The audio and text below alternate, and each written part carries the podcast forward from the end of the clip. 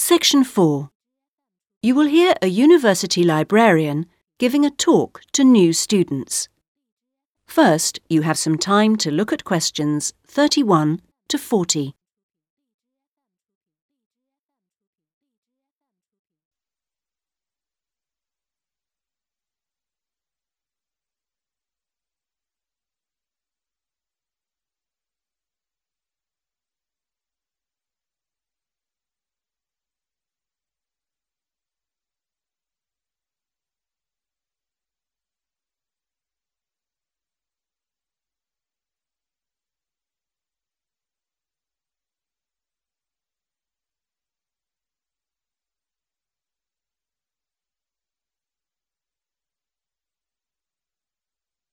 Now listen carefully and answer questions 31 to 40.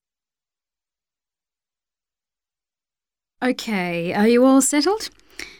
Well, first of all, welcome to Cardiff University. I'm here to explain what we can offer you. Now, as a new student at the university, you will probably need some sort of guidance to help you to use the library effectively to study and research.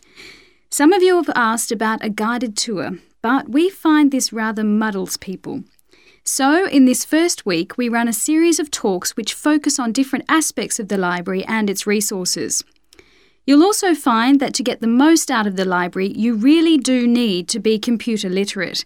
And so, all this term, we run small classes which will bring you up to speed on how to access the computer loaded information. Okay, now let me give you an outline of what's available to you. You'll find that the computers are increasingly used as a research tool. Many students do most of their research on the internet, and the library computers are permanently online. Having found what you need, you'll find you can readily save texts on your personal computer space to print off when you need. You might think that it is the fastest way to get information, but the links can be slow. Clearly, you can find lots on there, but much of it is useless information, as it is from highly debatable sources, so be critical. You'll also find that the library has loaded several CD ROMs onto the computers from specialist reference sources, such as the MLA. It means we can expand what we offer you at very little extra cost and saves us having to invest in more and more books. The CD ROMs contain exactly the same information as the reference books, as the two are updated together. Now, most of you will need to refer to journal articles in your work, and you'll find you can also access these online, and we encourage you to do so. Clearly, some of you will find the printed version more accessible as it sits on the shelves, but I'm afraid the intention is to phase these out eventually. However, you will still be able to print off a version of the text rather than photocopying the journal pages. So you must get used to working online. Naturally, we do still have the full range of classic reference books, additional to the CD ROMs for you to use, and there are several copies of each one. This is because some of you may prefer to borrow a book rather than sit in the library. There is a restricted loan time on these so that they are not missing from the shelves for too long. Although there is a section manager for each part of the library, they are very busy. And so, if you do get stuck looking for things, you should ask the relevant cataloguing assistant. As your training supervisor, I just oversee your induction and will not be around after this initial week.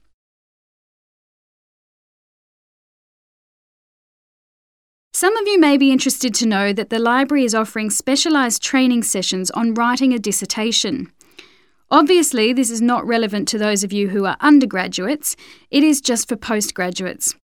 Your department will discuss the planning stage of the dissertation, i.e., what you're going to do with you, and we will focus on the structure of it. However, the training will also include some time on the computers.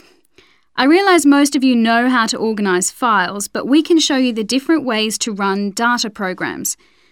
Your tutors will tell you at the outset how to set out the chapters they require, but you will need to ask them how they would like you to organise the bibliography because it varies depending on your subject area. When you've got something together, the trainer here will look through the draft version for you to see if it's okay. And one final point for those of you who have registered from abroad, we can offer individual sessions on dissertations if you feel you need them. If you require language lessons, then they are available from the International Centre next to the Law Department. That is the end of section 4. You now have half a minute to check your answers.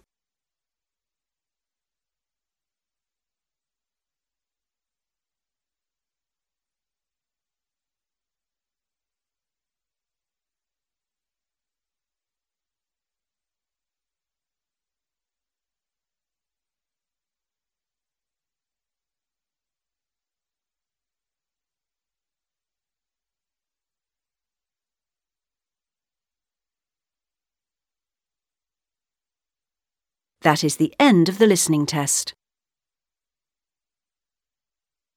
In the IELTS test, you would now have 10 minutes to transfer your answers to the listening answer sheet.